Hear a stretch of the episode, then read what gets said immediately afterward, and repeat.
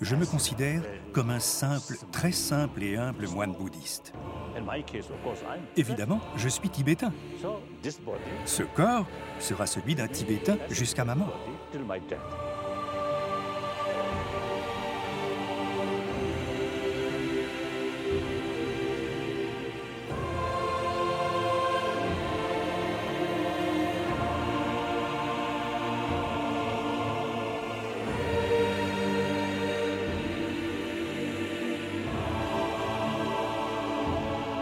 2000 ans d'histoire.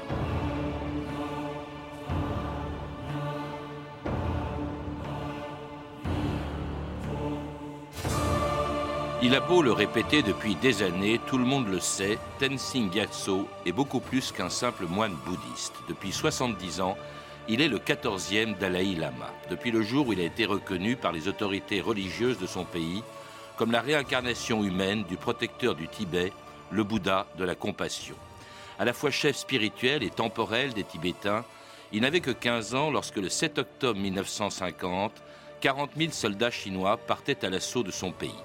Sous prétexte, disait-il, de libérer le Tibet, Mao Tse-tung, qui venait à peine d'arriver au pouvoir un an plus tôt à Pékin, avait décidé de le rattacher à la Chine. Au moment où commençait la guerre de Corée, l'événement est passé presque inaperçu. Le sort de quelques centaines de milliers de Tibétains n'avait pas assez d'importance pour émouvoir la communauté internationale et mobiliser les journalistes. Et ce n'est que devant un seul témoin étranger, un opérateur radio anglais, que l'armée chinoise envahissait le Tibet, tandis que dans son palais du Potala à Lhasa, le jeune Dalai Lama apprenait la nouvelle.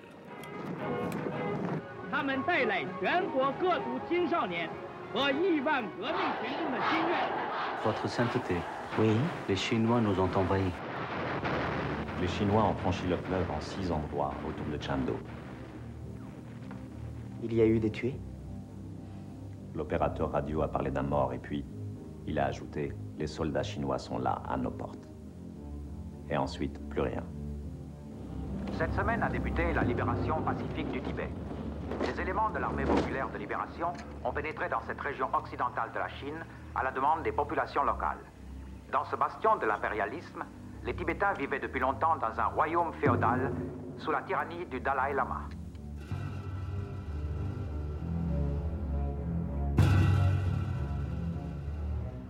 Katia Buffetry, bonjour. Bonjour. Alors c'était en 1950 ce que les Chinois appelaient et appellent encore la libération pacifique du Tibet. Vous le rappelez dans un livre collectif écrit sous votre direction et celle d'Anne-Marie Blondeau, Le Tibet est-il chinois? Alors pour les Chinois, ça ne fait aucun doute, c'est d'ailleurs la raison pour laquelle en 1950, il parlait de libération du Tibet alors qu'il l'envahissait, euh, et d'un État féodal, disait-il, incarné par le Dalai Lama. Il a aujourd'hui 73 ans, et à l'époque, il n'en avait que 15. Il était Dalai Lama déjà depuis 1940, euh, désigné par les autorités religieuses de son pays. C'est comme ça qu'un Dalai Lama est, est désigné Katabutofi. Il n'est pas élu et il n'est pas le descendant du précédent Dalai Lama. Non, il, est, il y a à la mort euh, d'un Dalai Lama, on interprète des signes. Dans le cas du 14e, lorsque le 13e est mort, on a dit que son corps ou sa tête se dirigeait ensuite vers l'est, puis le régent se rend au bord d'un lac, un lac qui donne des oracles, dit-on, qui est le Hamolazzo. Et là, euh, il a vu des signes, euh, la toiture bleu turquoise d'une maison, et tous ces signes sont interprétés et ensuite des hum, équipes de religieux sont envoyés dans les endroits où l'on pense pouvoir retrouver la réincarnation. Et dans ce cas, c'était donc à l'est du, Tibet, au nord-est, dans la région de Lamdo. Et euh, des moines euh, de haut ecclésiastique ont trouvé donc euh, l'endroit qu'ils considéraient être celui désigné par les signes. Et à partir de ce moment-là, on se renseigne si un enfant est né et on lui fait quand on, a, euh, on pense que c'est l'enfant, on lui fait choisir des objets identiques, entre des objets identiques, celui qui a appartenu au Dalai Lama. C'est comme, comme, ça que sera désigné le successeur de l'actuel Dalai Lama. On, en reparlera. Oui, ça ne sait pas encore là. Cela dit, Dalai Lama, ça veut dire souverain spirituel et temporel d'un pays. Hein. il est bouddhiste, c'est le bouddhisme, la religion du Tibet, euh, et euh, c'est un État théocratique. Hein, c'est peut-être pour ça aussi que la Chine de Mao Tse-tung considérait que c'était un, pays arriéré. Oui, enfin, il faut corriger quelque chose que vous avez dit. Lorsque les Chinois euh, ont décidé tout de suite de euh, libérer, entre guillemets, le Tibet, la première raison n'a jamais été l'État féodal. La première raison a été de le libérer de l'impérialisme et donc des influences anglaises. Ce n'est que quelques années plus tard que l'on a parlé de féodalisme. Mais au départ, cette question ne rentrait pas du tout en jeu. Alors, l'événement euh, on n'en parle pratiquement pas. Ce qu'on a entendu, c'est un extrait du film Kundun, car il n'y a pratiquement aucune archive sonore de cette euh, invasion, c'est comme ça qu'il faut l'appeler en réalité, du Tibet par la, par la Chine. Euh, c'est vraiment un pays totalement isolé, coupé du monde et auquel le monde ne s'intéresse pas. Au même moment, la guerre de Corée commence, on est en pleine guerre froide et évidemment le sort du Tibet n'intéresse pas grand monde, Katia Buffetry. Oui, enfin là, les Anglais, les Chinois et les Tibétains eux-mêmes ont une responsabilité puisque cet isolement leur a servi, euh, ils considéraient tous que c'était un, atout. Et les Tibétains, entre autres, parce qu'ils pensaient que, protégés par leur montagne, vu qu'ils n'embêtaient personne, personne allait les embêter. Donc il est certain que lorsqu'il y a eu l'entrée des troupes chinoises, euh, le monde ignorait totalement ce qui se passait dans ce pays. Et également, lorsque le 13e Dalai Lama a déclaré l'indépendance en 1912, il n'a pas fait reconnaître internationalement cette indépendance car il ignorait totalement les règles diplomatiques de l'époque. C'est pour ça qu'aucun pays n'a pris la défense du Tibet en 1950. S'il y en a un, on ne sait pas pourquoi, le Salvador, qui a demandé mm. à ce que la question soit débattue à l'ONU, et puis tout le monde s'en est moqué. On a laissé le, le Tibet entre les mains des Chinois, et un Tibet qui semble accepter en 1951 les exigences chinoises, ce qu'on appelle l'accord en 17 points, euh, que qu'aurait accepté aussi le Dalai Lama, hein, qui est très jeune, il a 16 ans à peine. C'est-à-dire un accord qui prévoit que le Tibet devienne une province de la Chine avec une relative autonomie.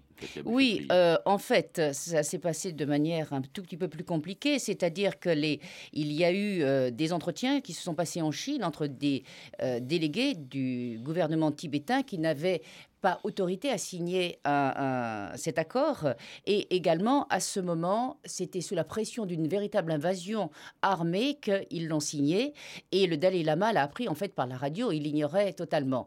Donc, il s'est dit, après discussion, consultation, euh, qu'il était peut-être, euh, le rapport de force étant tellement inégal, il était peut-être sage d'essayer de voir s'il n'y avait pas une possibilité de, de trouver un terrain d'entente, d'autant plus que l'accord si effectivement il intégrait, il livrait le, Tibet à la Chine, il promettait, hein, il stipulait que serait respecté le gouvernement du Dalai Lama, mais aussi les coutumes, la religion.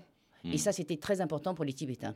Si bien que le Dalai Lama, en fait, restait en théorie le chef spirituel et temporel du Tibet, accueilli même comme un chef d'État par Mao Tse-tung à Pékin en 1954. Après six mois passés à Pékin, le Dalai Lama a fait, selon la mode de son pays, ses adieux aux autorités chinoises avant de regagner le Tibet. Son séjour auprès de Mao Tse-tung a permis de donner vie au nouveau statut du Tibet, qui devient une province dotée d'une certaine autonomie. Votre séjour a-t-il été bon Fort intéressant. Vos usines sont très impressionnantes et j'ai beaucoup aimé. Vous avez beaucoup de choses à apprendre. Sachez que je vous comprends. Mais je dois vous apprendre autre chose. La religion est un poison. Un poison. Un poison qui affaiblit la race. Comme une drogue, elle obscurcit l'esprit des populations, de la société. Elle est l'opium du peuple. Le Tibet a été empoisonné par la religion. Et votre peuple est empoisonné et inférieur. Inférieur.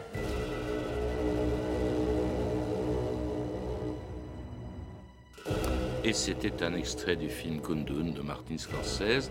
La religion est un poison et votre peuple est inférieur. Selon le Dalai Lama lui-même, c'est exactement ce que lui aurait dit Mao Tse-tung en 1954.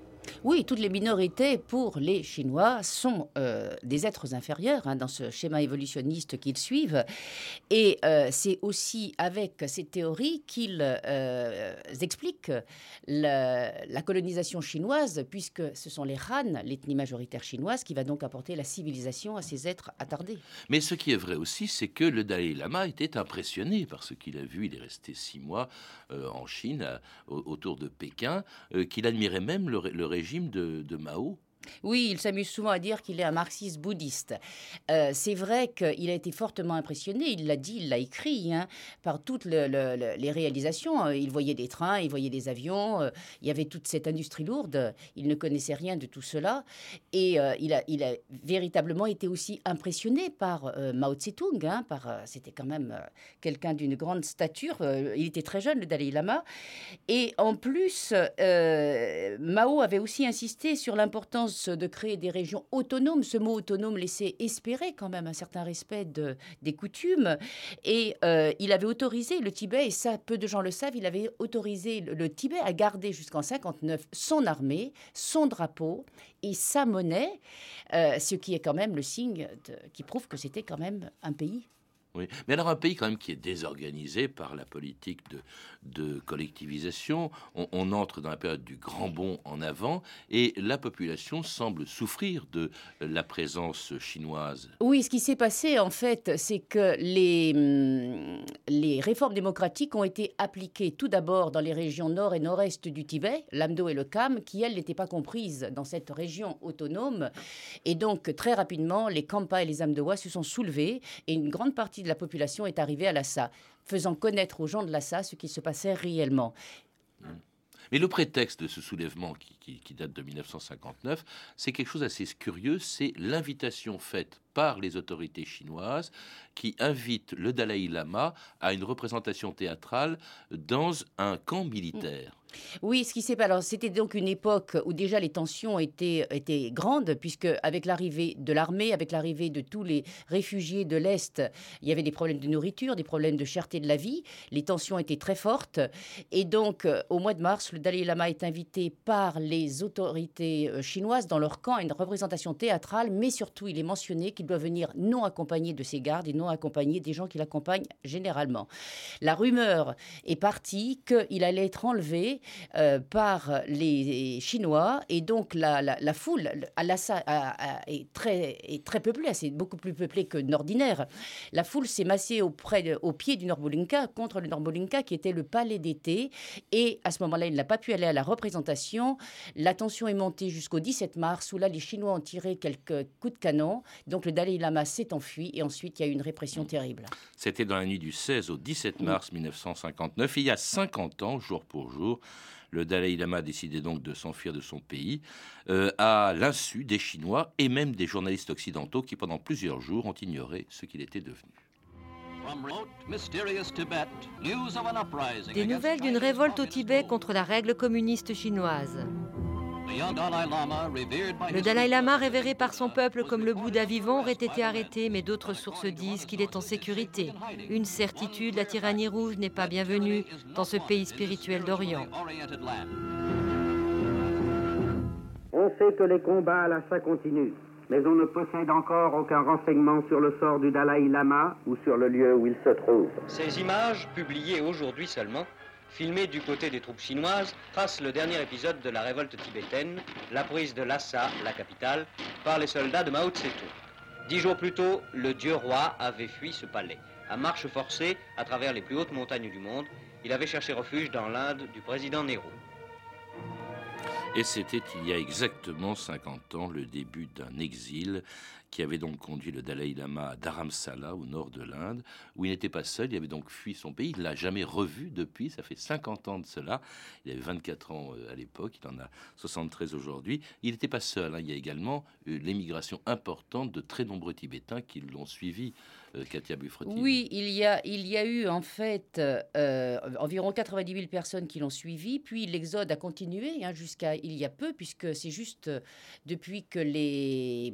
actuellement, avec euh, la répression actuelle, mais également le gouvernement maoïste au Népal qui accepte de bloquer les frontières, qui fait qu'il n'y a, a, jamais eu aussi peu de réfugiés que ces temps-ci qui passent. Mais à l'époque, donc, une répression euh, importante qui a duré longtemps, d'autant plus que bientôt vient la révolution culturelle qui a été extraordinairement dure parce qu'évidemment, les gardes rouges s'en sont pris à tout ce qui pouvait représenter la religion. C'est l'époque, ces années 60, euh, 70, c'est l'époque véritablement d'une vraie persécution religieuse. Oui, là, ça a été euh, excessivement dur. Il y a eu des gardes rouges tibétains aussi, bien sûr. Hein. Euh, ça a été la période euh, dans toute la Chine. La révolution culturelle était très dure, mais au Tibet encore plus, puisque ce ne sont pas des Chinois, donc ils ont subi quelque chose qui ne les concernait pas directement. Et c'est vrai que là a été détruit en grande partie le, patrimoine religieux, les monastères, les bibliothèques, les moines ont été dans des camps de travail, les religieuses.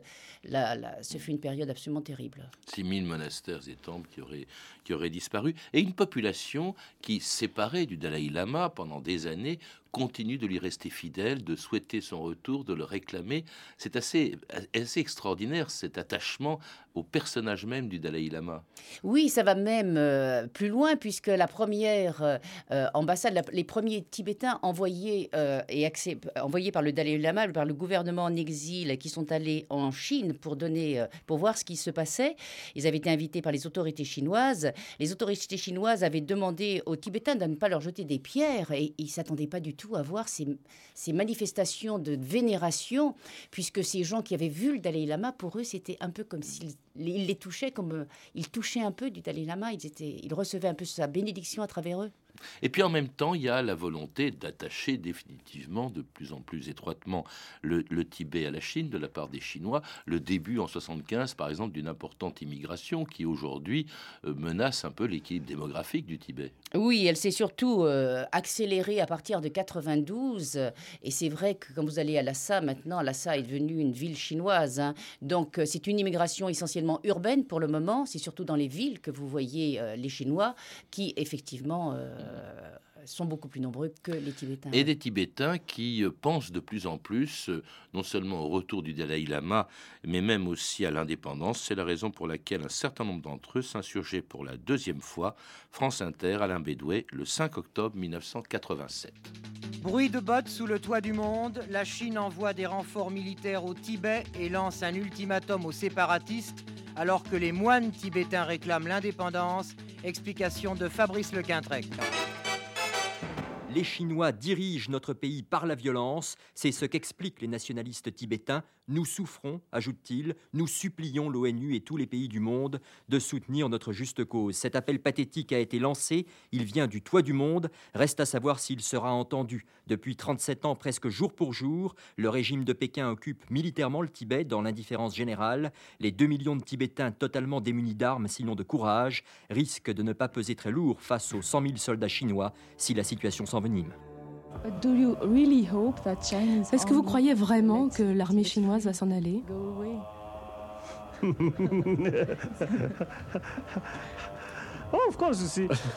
c'est clair que les Chinois veulent rester. Tout le monde à l'évidence. Hmm. Le plus important est la force de volonté humaine.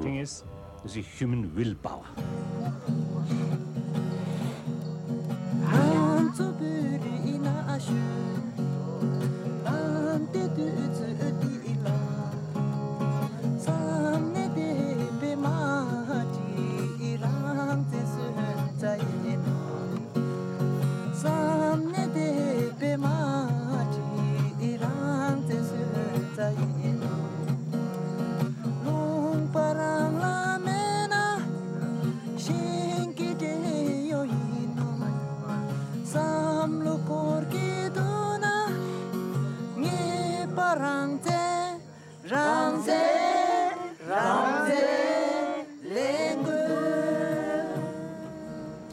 Ransen, Ransen, ça veut dire euh, indépendance, euh, Katia Buffetry. Euh, c'est ce que réclamait déjà à partir de cette fin des années 80 et surtout dans les années 90 une partie de plus en plus importante des Tibétains. on, l'oublie souvent, mais ce n'est pas tout à fait ce que souhaite le Dalai Lama. au moment de ces manifestations qu'on vient d'évoquer, et un an plus tard surtout à Strasbourg, il est très clair, il parle d'autonomie, il accepte même la perte de l'indépendance du Tibet. Oui, enfin en 87, les manifestations n'ont pas commencé sur le, sur le, motif de l'indépendance, mais c'était, comme d'habitude des manifestations non violentes de religieux hein, qui ont commencé et qui ont été réprimées. Euh, le Dalai Lama a effectivement renoncé euh, officiellement à l'indépendance à Strasbourg en 88, ce qui avait été vécu par certains Tibétains comme une trahison, euh, et, mais une grande majorité quand même d'entre eux suivent la voie qu'il a choisie, c'est-à-dire la voie de ce qu'il demande, une autonomie, mais une autonomie pour tout le plateau tibétain, non pas seulement la région autonome. Oui, il faut rappeler une chose, c'est que le Tibet, en fait, euh, est divisé en deux. Il y a cette région autonome autour de Lhasa, qui ne représente que la moitié du Tibet historique, et l'autre moitié euh, à l'est, euh, qui est, elle, une région totalement rattachée à la Chine. Enfin, ce sont deux régions, enfin la région nord-est, l'Amdo, et la région est, le Kham, qui ont été placées et découpées dans les quatre provinces chinoises du Qinghai, du Gansu, du Yunnan et du Sichuan. Hmm. Ce qu'il réclame, en fait, c'est donc l'ensemble ce que réclame le Dalai Lama, c'est que cet ensemble ne fasse qu'un, euh, mais dans le cadre d'une autonomie du Tibet, dans le cadre de la Chine populaire. Alors ça, c'est assez clair, et également avec une action non violente. Hein. C'est vraiment, il est dans la lignée de Gandhi. Absolument. D'ailleurs, euh, c'est un de ses, de ses références, c'est un de, de, ses maîtres. Il est effectivement, il est absolument opposé, quelle que soit la situation, à toute, toute violence. Mais il est certain que si la situation continue comme ça, il risque d'y avoir des violences. En tout cas, cette non-violence, cette autonomie euh, du Tibet dans le cadre de la Chine populaire, c'est le message qui délivre partout il passe dans le monde entier, avec un prestige extraordinaire, évidemment accru par le fait qu'en 89, il obtient le prix Nobel de la paix, mais ça va au-delà de ça. Il a vraiment un charisme tout à fait exceptionnel, le Dalai Lama. là où on le voit passer, il inspire tout de suite la sympathie. Comment expliquer justement cette sympathie qu'il bah Déjà par son charisme, effectivement. En plus, il prône des valeurs qu'il est difficile de contester par qui que ce soit. Quand même, il prône des valeurs de paix, il prône des valeurs de, non-violence. Les choses qu'il réclame pour le Tibet euh, peuvent difficilement être contestées par des démocraties occidentales. Donc, et c'est vrai qu'il a un très grand charisme, c'est quelqu'un de simple. Euh, donc, euh, il marque énormément. Il, il, représente en fait pour tout l'Occident, je crois, si on parle Tibet, si on, voit le Dalai Lama, on pense aussitôt au Tibet, comme lorsqu'on voyait Gandhi, on pensait Inde. Et de même qu'on pense tout de suite bouddhisme, alors que le, le, bouddhisme tibétain ne représente qu'une petite partie du bouddhisme. Euh, exactement, mais avec l'invasion chinoise et l'arrivée en Occident de très nombreux grands maîtres, il y a eu. Euh, le, bouddhisme tibétain s'est répandu euh, énormément et il y a énormément de centres et de monastères dans tout l'Occident maintenant. Alors cela dit, il est quand même, on, lui reproche quand même, certains Tibétains lui reprochent quand même l'inefficacité de son action. C'est vrai qu'elle ne débouche sur rien depuis 87, euh, euh, c'est-à-dire depuis plus de 20 ans. Au fond, euh, il se heurte constamment au refus des autorités chinoises de le laisser même revenir au Tibet. C'est-à-dire, non, justement, dans tous ces entretiens, euh, la, Chine. Oui, parce qu'il y en a en permanence. Voilà, on il y en a eu huit euh, qui n'ont mené à rien. Mais entre autres, euh, justement, les Chinois disaient qu'ils voulaient parler du statut du, Dalai Lama, c'est-à-dire de son retour, de son installation éventuelle avec un poste honorifique à Pékin. Or, il a toujours dit que le problème n'était nullement son statut, mais le, ce, qui, ce qui se passait pour le peuple tibétain. Alors, malgré sa bonne volonté, le refus de la violence et de l'indépendance, il est accusé néanmoins par Pékin d'être à l'origine, d'en être à l'origine lorsqu'à quelques semaines des Jeux Olympiques, les Tibétains se soulevaient en mars 2008, 49 ans après la révolte de 1959. France Inter, Alain Passerelle, le 14 mars 2008.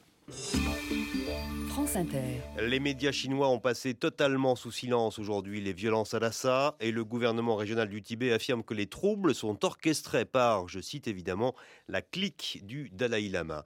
Depuis l'Inde où il réside, le Dalai Lama a demandé à Pékin de renoncer à l'usage de la force. Les protestations qui ont lieu depuis plusieurs jours sont la manifestation, dit le chef spirituel tibétain en exil, d'un profond ressentiment du peuple vis-à-vis -vis du régime actuel.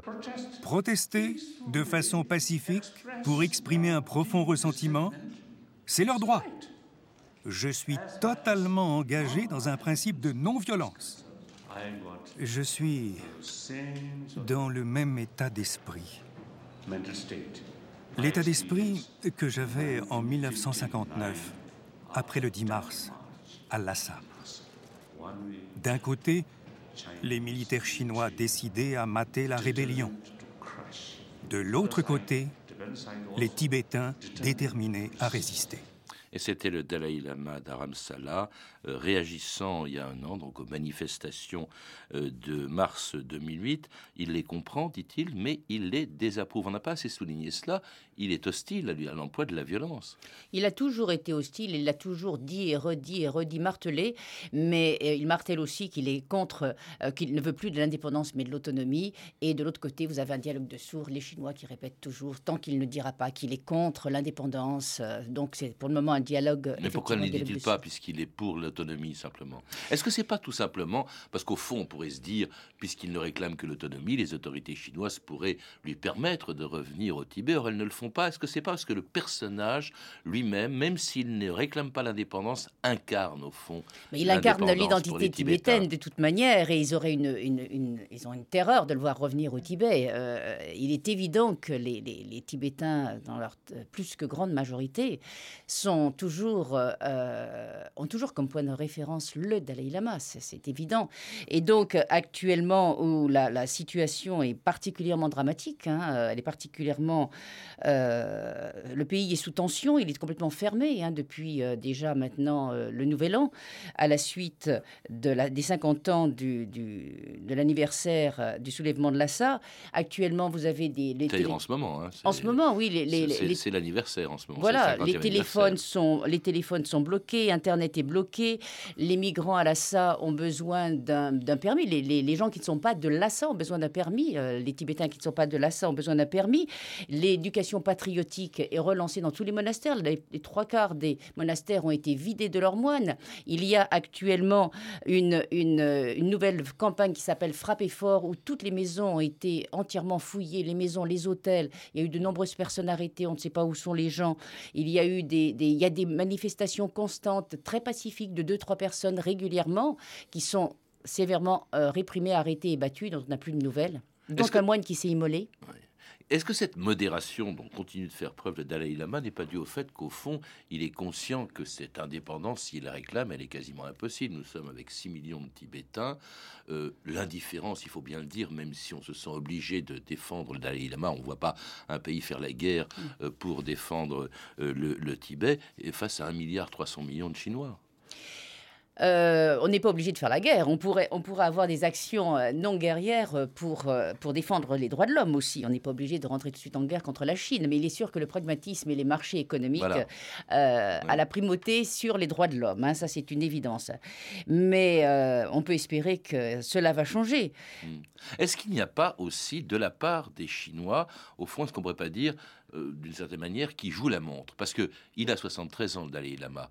Qu'est-ce qui va se passer quand il mourra? Et est-ce que ce ne sont pas les Chinois qui choisiront son successeur ou la réincarnation, puisque c'est comme ça qu'on désigne un Dalai Lama Alors c'est ce qu'ils voudraient en fait. Hein. C'est ce qu'ils n'arrêtent pas de seriner, c'est qu'ils seront responsables du choix du Dalai Lama. Mais un Dalai Lama choisi par les Chinois ne sera pas reconnu par les Tibétains, comme le Penchen Lama qui été choisi par les Chinois n'est pas plus reconnu par les Tibétains. Le Dalai Lama lui-même a dit, euh, a dit qu'il euh, choisirait, d'abord qu'il ne se réincarnerait pas en Chine et que peut-être il choisirait lui-même sa propre réincarnation. Donc, tout est ouvert pour le moment. Merci Katia Buffetry. Je rappelle que vous êtes l'auteur Le Tibet est-il chinois, coécrit avec Anne-Marie Blondeau, édité chez Albin Michel. Vous avez pu entendre un extrait du documentaire suivant, Tibet, le combat pour la liberté, diffusé le 9 mars dernier sur France 5, ainsi qu'une archive pâtée de 1955 disponible en DVD aux éditions Montparnasse. Vous pouvez retrouver toutes ces références par téléphone au 32 30, 34 centimes la minute ou sur le site franceinter.com. C'était 2000 ans. Merci à Jean-Philippe Jeanne, Gilles Gaillard, Emmanuel Fournier, Clarisse Le Gardien, Hervé Evano et à notre réalisatrice Anne Kobilac. Demain, dans 2000 ans d'histoire, les origines du vin en direct et en public du Salon du Livre.